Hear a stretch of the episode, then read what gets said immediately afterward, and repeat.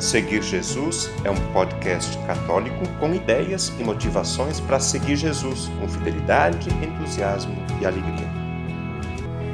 Eu seguirei, eu irei for o Senhor. O conteúdo deste episódio do podcast Seguir Jesus será um relato simples sobre a devoção às novenas. Percebo esta devoção em muitas pessoas com as quais convivo, na família e na comunidade. Pessoas de todas as idades que confirmam ter alcançado graças, alegria e consolo nesta prática.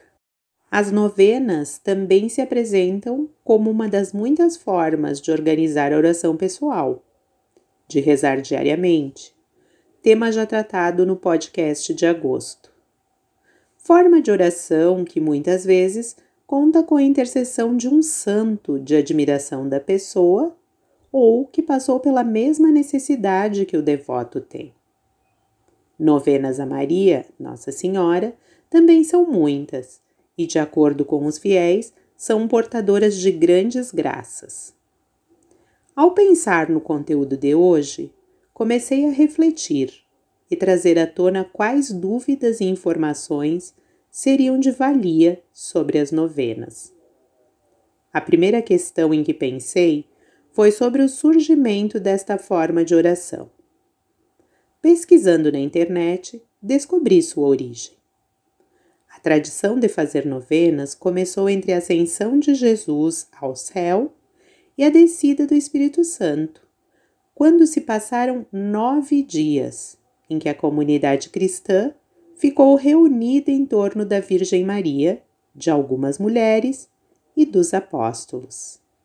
E comendo com eles, ordenou-lhes que não se afastassem de Jerusalém, mas que esperassem aí o cumprimento da promessa de seu Pai, que ouvistes da minha boca, porque João batizou na água, mas vós sereis batizado no Espírito Santo daqui a poucos dias. Isso vê-se em Atos dos Apóstolos, capítulo 1, versículo do 1 ao 11. Esta foi considerada a primeira novena cristã. Então, também soube porque são nove dias, ou nove meses em alguns casos, como o da devoção ao Sagrado Coração de Jesus em que são contadas nove primeiras sextas-feiras do mês. Outra pergunta que me fiz foi sobre o que fazer em uma novena. Ela é uma série de nove dias seguidos, em que louvamos a Deus por suas maravilhas. O louvor é para Deus. A intercessão é feita através dos santos e da Virgem Maria.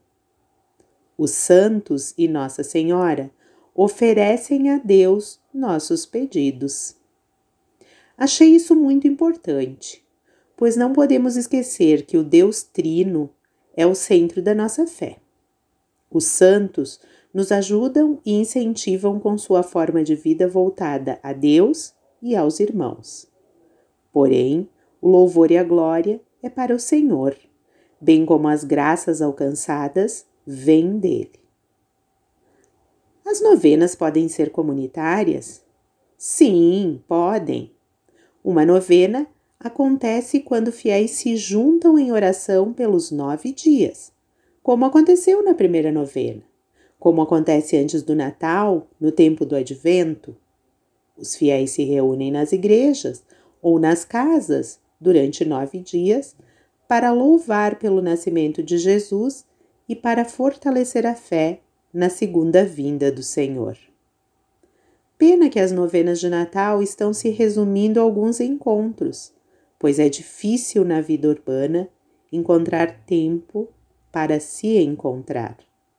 Aqui, na região do interior de Anarrec, em períodos de estiagem, algumas comunidades fazem novenas pedindo chuva.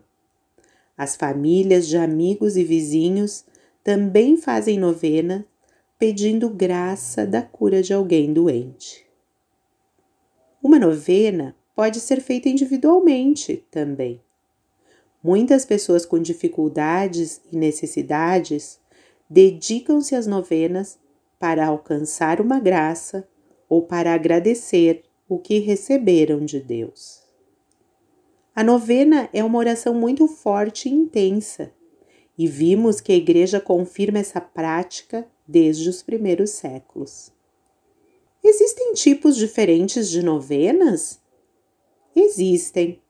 Na Igreja Católica, são quatro tipos de novenas que costumam ser mais rezados: de luto, preparação, oração comum e as indulgenciadas. Mas também é possível encontrar novenas que pertencem a duas ou mais categorias.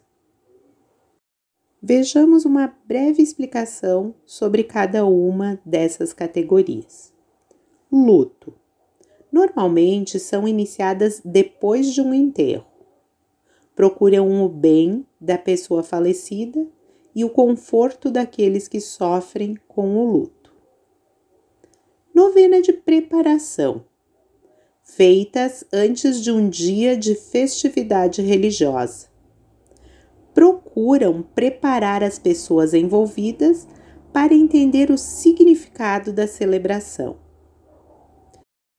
As de oração é uma das categorias mais comuns e normalmente é onde o fiel faz seus apelos a Deus e pede pela intercessão de algum santo para suprir uma causa urgente. Finalmente, novena de indulgência.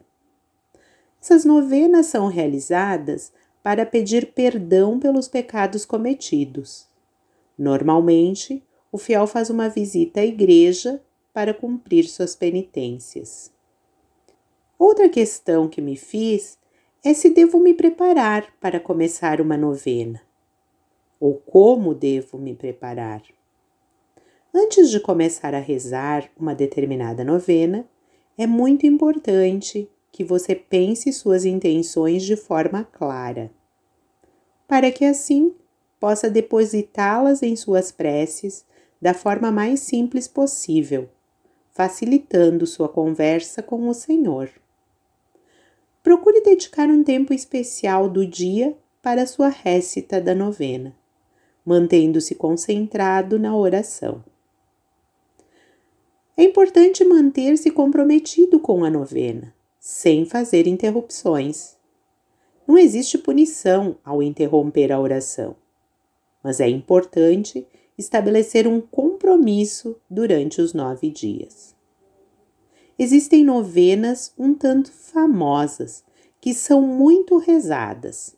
Cito algumas: Novena da Medalha Milagrosa, Novena de Santo Expedito, Novena a Santa Rita, Novena a Nossa Senhora de Fátima, entre outras. Já fiz muitas vezes a novena da Medalha Milagrosa e alcancei uma graça por intercessão da Santa Mãe de Deus. Há quase 20 anos, quando meu filho primogênito fez transplante de medula óssea, iniciei a novena, no dia em que ele recebeu as células sadias por uma transfusão. O médico explicou que a medula deveria começar a produzir células saudáveis em nove dias, no máximo. Caso isso não acontecesse, ele iria a óbito. Comecei a rezar a novena e deixava a medalha, que tenho até hoje, sempre perto dele. As complicações foram muitas: infecções, procedimentos, coma, muitos sedativos. E no nono dia após receber as células e o último dia da novena, a boa notícia. A medula começou a produzir novas células. A medalha e o folheto da novena empresto a pessoas doentes que precisam da graça da cura de sua enfermidade, difundindo assim a devoção a esta novena. Quero terminar o conteúdo deste podcast rezando a oração final da novena da Medalha Milagrosa, em honra a Nossa Senhora das Graças. Santíssima Virgem, eu reconheço e confesso vossa santa e imaculada Conceição, pura e sem mancha.